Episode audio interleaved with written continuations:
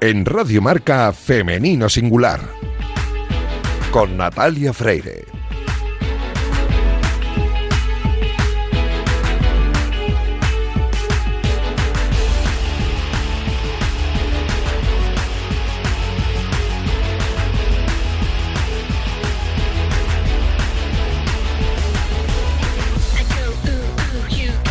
Muy buenos días y bienvenidos un sábado más a este espacio de radio en el que nos empeñamos en dar visibilidad y voz a las mujeres que hacen que nuestro deporte sea cada vez más grande. Nos encanta ver triunfar a nuestros deportistas, ya sean hombres o mujeres, pero permitidnos que en la próxima media hora hablemos solo en femenino singular, que es el nombre de este programa que escucháis ahora mismo en la sintonía de Radio Marca.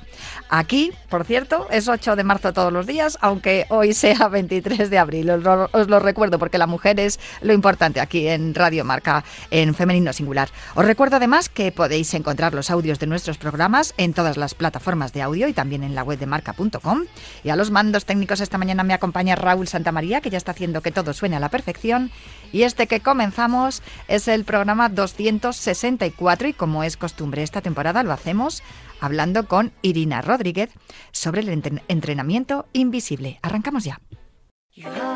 hungry look inside your little brown eyes. Not your brother, say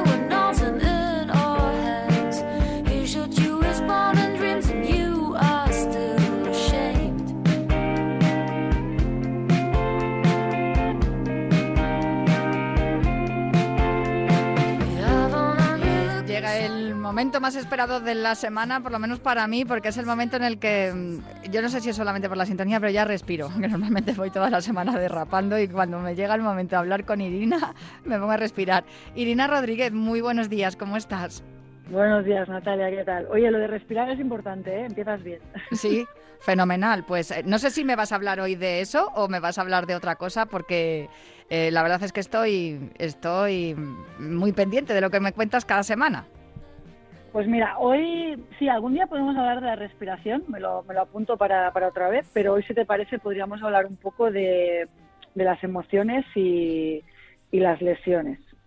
Me parece perfecto, porque creo que hay una relación muy, muy intensa en, en, en, esta, en las emociones y en las lesiones.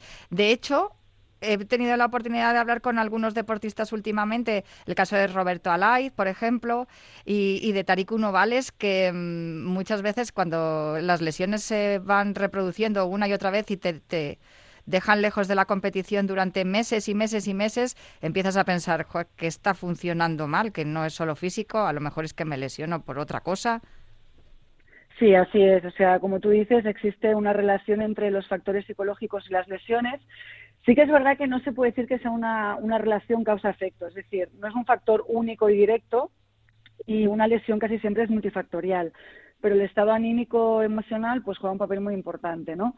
Eh, también es cierto que pues evidentemente cuanto más practicas deporte, más riesgo tienes de lesionarte y, y, sí que también es verdad que hay muchos deportes que predisponen una lesión. Por ejemplo, yo cuando estudiaba fisioterapia y hacía prácticas, pues casi siempre los deportistas veías, ¿no? La gente de, baloncesto y voleibol sufrían más esguinces de tobillo, los nadadores pues más de problemas tendinosos, sobre todo el supraespinoso, o los corredores pues más lesiones de tema de tema impacto, pues pueden ser rodillas, lumbares, cadera y, y a nivel muscular pues también, ¿no?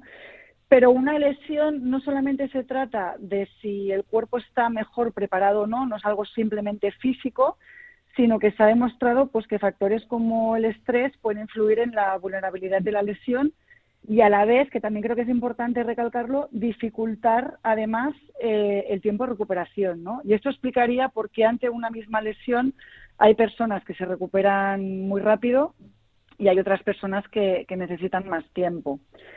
Eh, para mí lo que es importante también, que está muy ligado a, a todo lo que hemos hablado alguna vez de, del inconsciente, es que los síntomas físicos de nuestro cuerpo, pues eh, en realidad es como una expresión física del lenguaje de nuestro inconsciente. Entonces, ¿qué quiere decir esto?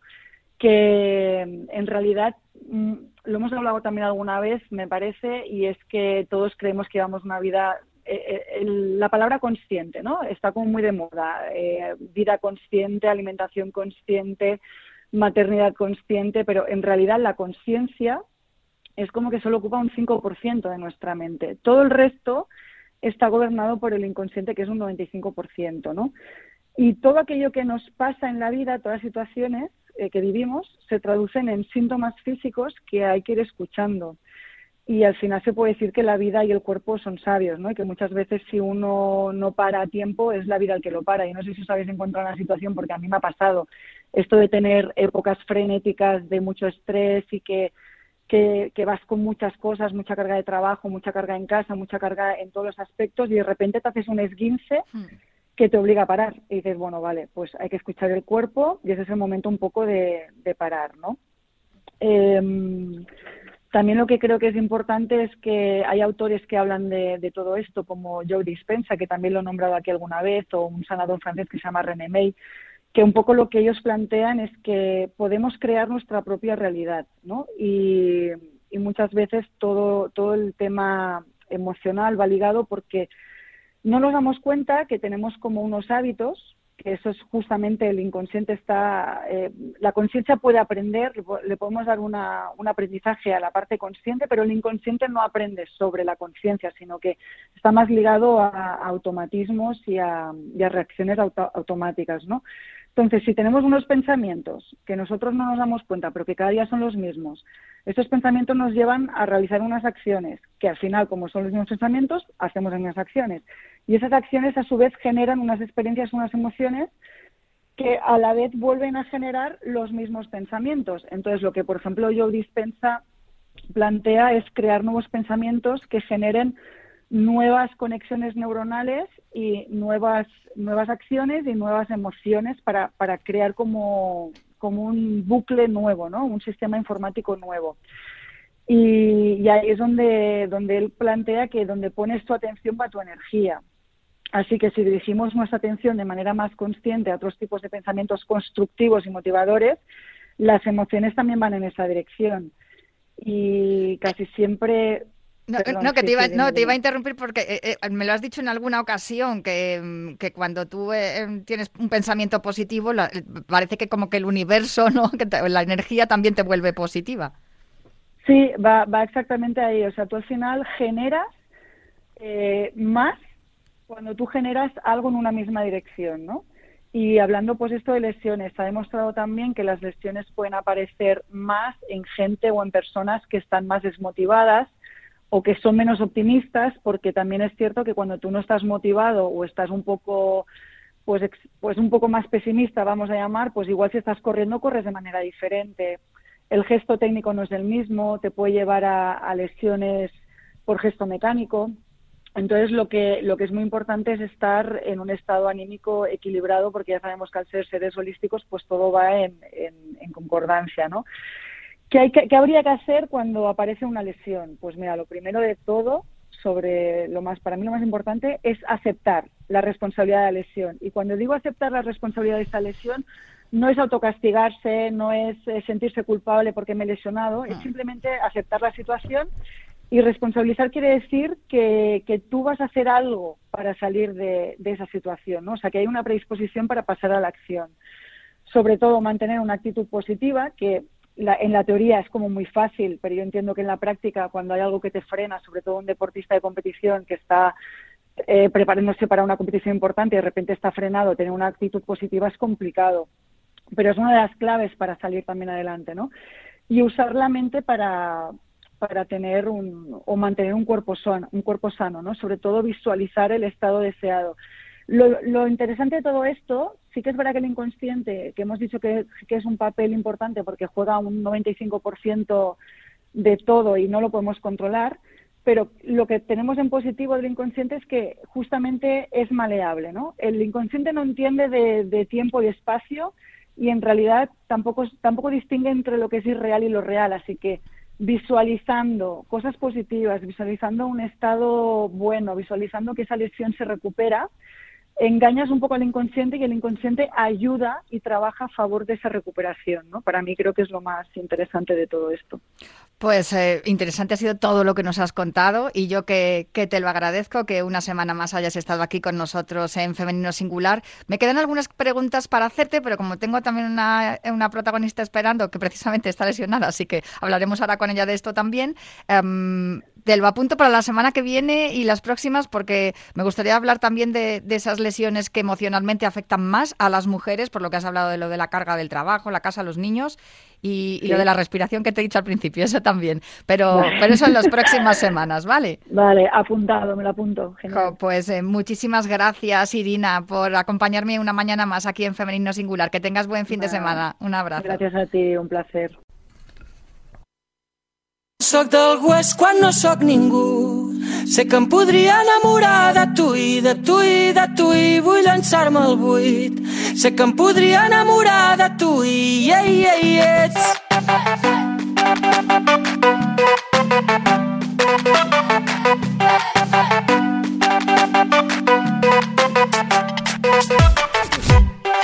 Programa, Femenino Singular, nació con la vocación de dar a conocer a las mejores deportistas de nuestro país y hoy vamos a hablar con una de ellas. Campeona de España en menos de 57 kilos es uno de nuestros valores en las artes marciales, concretamente en el judo un deporte que nos ha dado muchísimas alegrías a España. En unos días comienza el Campeonato de Europa eh, de Judo en Sofía y nuestra protagonista de esta semana estaba en la lista de judocas que acudirían a competir, pero una lesión la ha dejado en tierra. Así que hemos dicho, pues vamos a aprovechar y hablamos con Carla Ubasart. Muy buenos días, ¿cómo estás? Buenos días, muchas gracias por invitarme. Oye, un placer. Tuve la suerte de conocerte en persona en diciembre en unas jornadas que organiza la gente de Mollerusa, de las manzanas Livinda, porque Estrella López y tú erais una de las invitadas, porque además habéis presentado un proyecto para poder llegar hasta, hasta París 2024 y vuestro proyecto fue premiado con una beca eh, de, de, las becas de ellas son de aquí y allí coincidimos en, en aquel foro, en aquellas eh, charlas que tuvimos y, y yo según nos conocía las dos dije tengo que hablar con estas dos judocas nos, nos quedamos con el contacto y tanto. ¿Sí? Nosotros también nos acordamos mucho de ti. No, fue un momento importante porque, claro, vosotras... Eh, las dos, ¿no? Pero hoy estamos hablando contigo, Carla. Eh, sois eh, dos valores importantes dentro del judo español y, sin embargo, no sois tan conocidas como, como el resto de judocas, más que nada porque el foco normalmente en el polideportivo, si hablamos de fútbol ya es otra cosa, de fútbol masculino, el foco en el polideportivo normalmente está en los Juegos Olímpicos y cuando te quedas sin plaza para los Juegos parece que no has hecho nada y no es así, habéis hecho mucho, de ahí la beca, de ellas son de aquí. Exactamente, parece que la, para los deportes que no tienen ya mucha visibilidad en sí, aún es más difícil intentar llegar a, a todos los públicos y es una pena, la verdad, sí que estamos muy agradecidas de poder ya sea participar en, en, en, proyectos como son ellas son de aquí que apoyan al deporte femenino o como como vosotros que apoyáis a los deportistas en general así que encantadas con esto. En este programa, concretamente, a las deportistas en general y todo lo que tenga que ver con mujer y deporte, porque para eso Femenino Singular está dedicado a mujer y deporte. Bueno, una de las pretensiones de este programa cuando nació era conoceros mejor y que la gente os conociera. Tú eres de Moyá, ¿no? Exactamente, yo nací en un pueblito que está situado a 50 kilómetros de Barcelona, más o menos, que se llama Moyá, y ahí mismo eh, mi entrenador creó un club y sin saber mucho dónde, dónde me apuntaban mis padres, decidieron el judo y de ahí vengo, ahí empezó todo. Ahí en tu club. No sé si escuchabas por entonces a Oques Grases. Sí, la verdad que has puesto la canción y mira. De mis, de mis favoritos, de mis grupos favoritos. Bueno, es que mi servicio de documentación y de producción funciona muy bien, tengo que decirlo, ¿eh, Carla? Así que nada. O sea, que se ha buscado esto. Sí, sí, lo he, lo he, buscado. He tenido que preguntar, he tenido que indagar para ver qué música te gustaba y cuál era tu canción favorita. ¿La escuchas normalmente? O sea, quiero decir, cuando estáis concentradas antes de competir o cuando vas de camino a los entrenamientos, eh, ¿soléis sí, escuchar puede música? que sea una música más de día a día esta. Me gusta a mí para estar alegre, me, me ayuda a cantar a lo mejor para más competición no, eh, porque no, no, no, no, me apetece estar cantando, pero me, me acompaña en el día a día. Y, sin embargo, cuando veo las fotografías de tus competiciones, sonríes muchísimo. No cuando estás en combate, evidentemente, pero sí después. Será porque ganas. Será porque me va bien. Las que no, no las cuelgo. No, no, eso. Ya no me las hacen. Cuando sales enfadado ya no te las hacen. No, no, haces bien el judo, que fue, precisamente estamos hablando en un programa dedicado a mujer y deporte, una judoka, fue la primera mujer en ser campeona olímpica, en, una, la primera española en ser campeona olímpica, en este caso Miriam Blasco, que consiguió ese oro en Barcelona 92 en los Juegos de Verano que los de invierno fue Blanca Fernández Ochoa ese mismo año, también en el 92. El judo eh, desde lo que hemos hablado al principio, ¿no? Lo de los Juegos Olímpicos, eh, forma parte de, las extraescolares de los peques desde hace toda la vida, desde entonces por lo menos, desde que Miriam Blasco se colgó ese oro, y son muchas las mujeres que practicáis judo. ¿Tú notas que es un deporte igualitario en ese sentido? Que cuando tú das clases, porque además eres, eres también graduada y tienes un máster también en, en ciencias del deporte. ¿Sí? Eh, ¿Notas que, el judo es un deporte en el que hay tantos niños como niñas? Mira, yo diría que con los años cada vez más igual, ¿vale? Es decir, aún hay un pequeño resquicio de, pensar que hay deportes para hombres y para mujeres. Y a lo mejor en un principio, en edades tempranas, no se nota tanto, pero ya a la hora de competir y tal, sí que sigue habiendo un, un, hueco diferencial entre el número de participantes femeninos y masculinos. Aunque aquí en España, por suerte, eh, es un país muy avanzado en este aspecto, entonces hay muchísima participación femenina. En las clases de pequeños, como bien digo, cada vez lo noto menos. Yo tengo casi la mitad de los niños y la mitad de las niñas, aunque cuando yo era chica, sí que es verdad que a cierta edad me fui quedando sola en la clase. Empezamos muchas niñas y recuerdo perfectamente a mi madre que me decía, pero ¿te gusta el judo? Vas sola, no hay ninguna de tus amigas que continúe. Y yo decía, sí, sí, sí, me encanta el judo, me da igual. A mí lo que me gusta es, me gusta es entrenar. Pero claro, esto es algo que eh, lo soléis comentar muchas veces las deportistas. Llegadas a una edad, una vez que sobrepasas los 12, 13 años, llega la menstruación, empiezan los cambios hormonales y físicos que son mucho más evidentes en las mujeres que en los hombres. Hay muchas niñas que entonces abandonan por vergüenza, porque le ha crecido el pecho, porque se le ha redondeado el culete. Yo también creo que es una falta de educación, ¿no? Porque como que se, pierde un poco el interés. La, eh, muchas de mis amigas lo he visto. No sé explicar el, el factor como tal, pero las chicas pierden el interés en mayor... Em, mayor, número, sí, Por, lo que has dicho tú, no sé, en la adolescencia. Y esto creo que es el punto de inflexión de que hace que haya más hombres en el deporte que las mujeres, sobre todo compitiendo. Porque claro, llega un punto, justo la adolescencia es cuando te lo empiezas a tomar más, más en serio, porque una cosa es eh, hacer deporte en edades tempranas y la otra es competir. Y claro, la competición exige también un sacrificio que implica mm, no salir, llevar una alimentación. Sí, es un estilo de vida, claro. O sea, ser deportista implica muchas más cosas que solo ir y entrenar. Y cuando se trata de un arte marcial como el judo, eh, Carla, eso, eso también aparece mucho más eh, en cuanto a estilo de vida, como tú bien comentas. Quiero decir, lleva, lleva implícita ¿no? el judo una filosofía también, eh, una manera de, ver la vida. Estamos hablando de un arte marcial que mm, de primeras puede implicar violencia y sin embargo nada más alejado de esa realidad. Exactamente, no podido haberlo descrito mejor.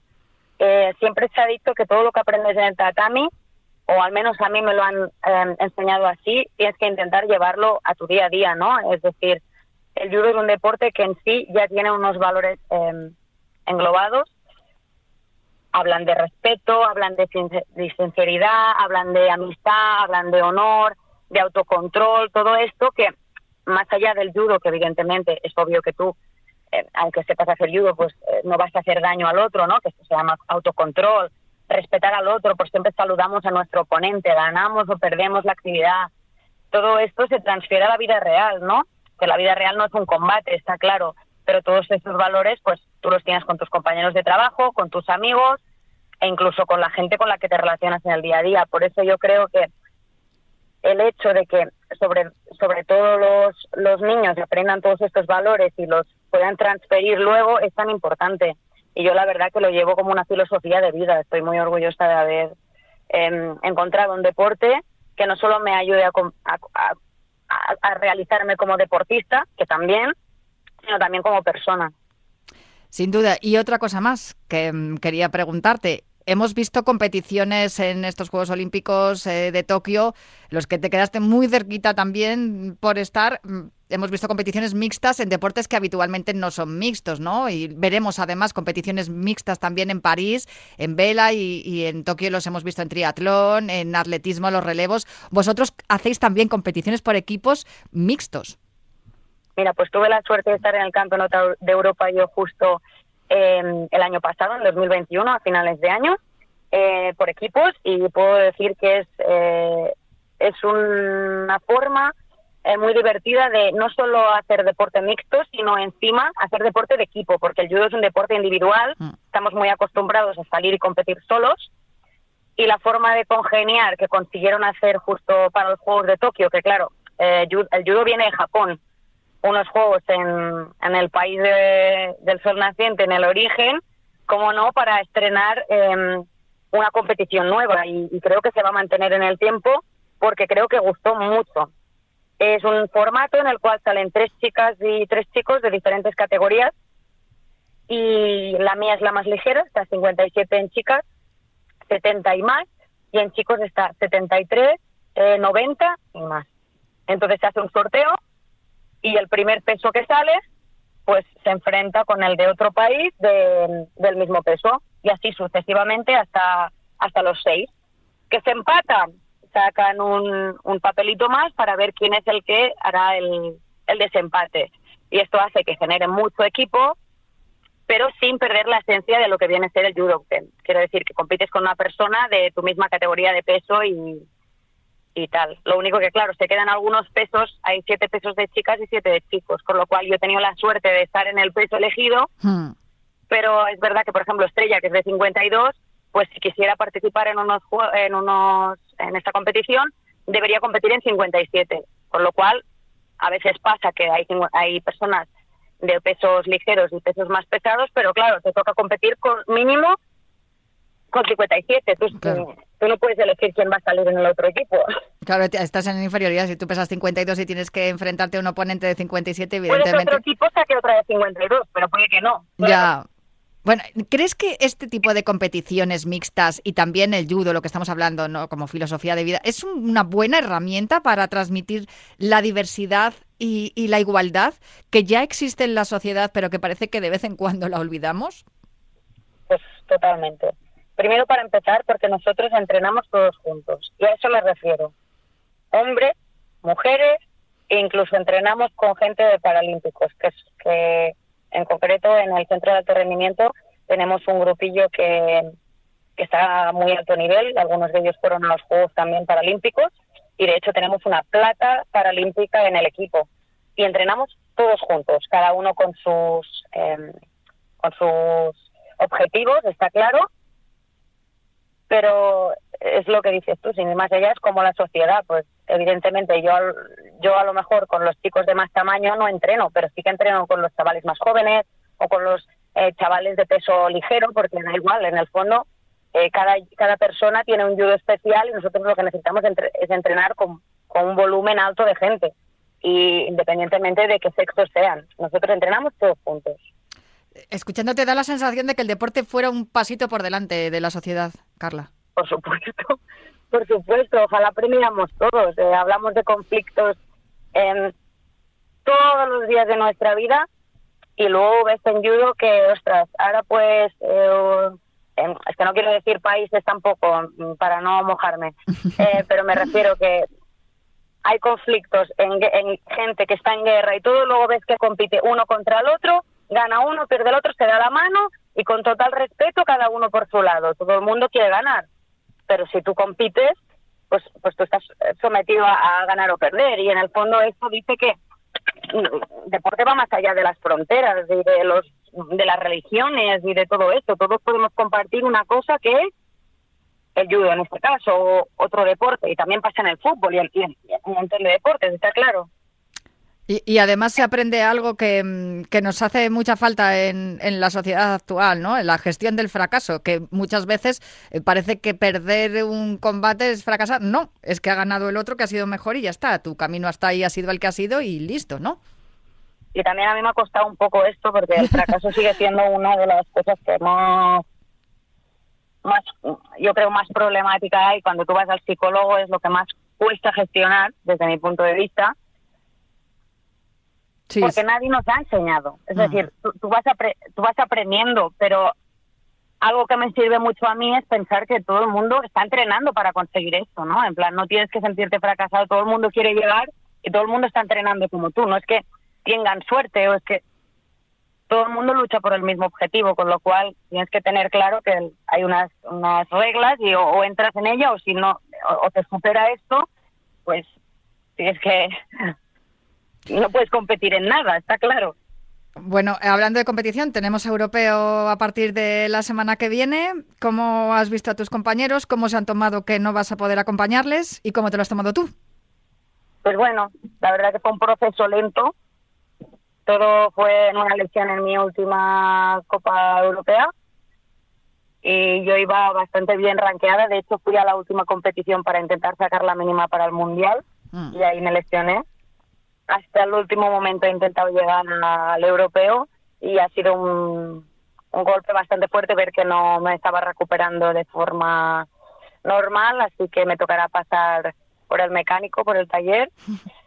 Eh, pero bueno, son cosas que pasan, es lo que digo, igual que el fracaso, las lesiones es otro tema bastante delicado que nosotros están, bueno, tenemos a la orden del día. Así que junto a mi familia, amigos, entrenadores, fisios, equipos médicos, todo hemos intentado tirar para adelante y cuando no se puede, pues hay que, hay que poner remedio. Y nada, solo me queda desear muchísima suerte a mis compañeros, que espero que les vaya muy bien. Tenemos un, un, gran equipo, la verdad, y les veo cada día sacrificarse, así que espero que se lleven unas cuantas medallitas, porque la verdad que creo que se están haciendo bien las cosas. Sacrificio, esfuerzo, espíritu de equipo en este caso, que lo acabas de demostrar tú deseando la suerte a tus compañeros de selección y, la gestión del fracaso, ¿no? Y cómo, cómo superar también los palos que suponen las, las lesiones para los deportistas, en este caso la que te ha dejado fuera del europeo. Esperemos que te recuperes prontito cuando salgas del mecánico, que te hagan bien la revisión, la ITV, lo que tengan que hacer y, poder verte en breve de nuevo competir sin molestias, sin lesiones y, a ser posible pues em, que cumplas tus sueños. Pues muchísimas gracias, eso espero yo también, con confianza.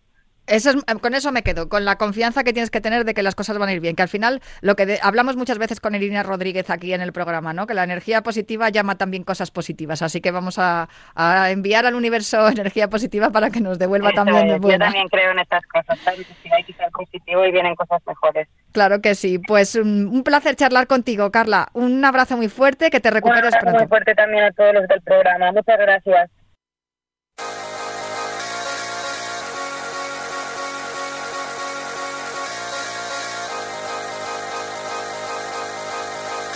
Y hasta aquí Femenino Singular. Os recuerdo además que cada miércoles a las 12 de la mañana podéis ver en el canal de YouTube de Marca nuestro programa Marca la Diferencia, en el que la mujer deportista es la protagonista, al igual que lo es aquí, cada sábado a las 12 de la mañana en Femenino Singular de Radio Marca. Hasta la semana que viene.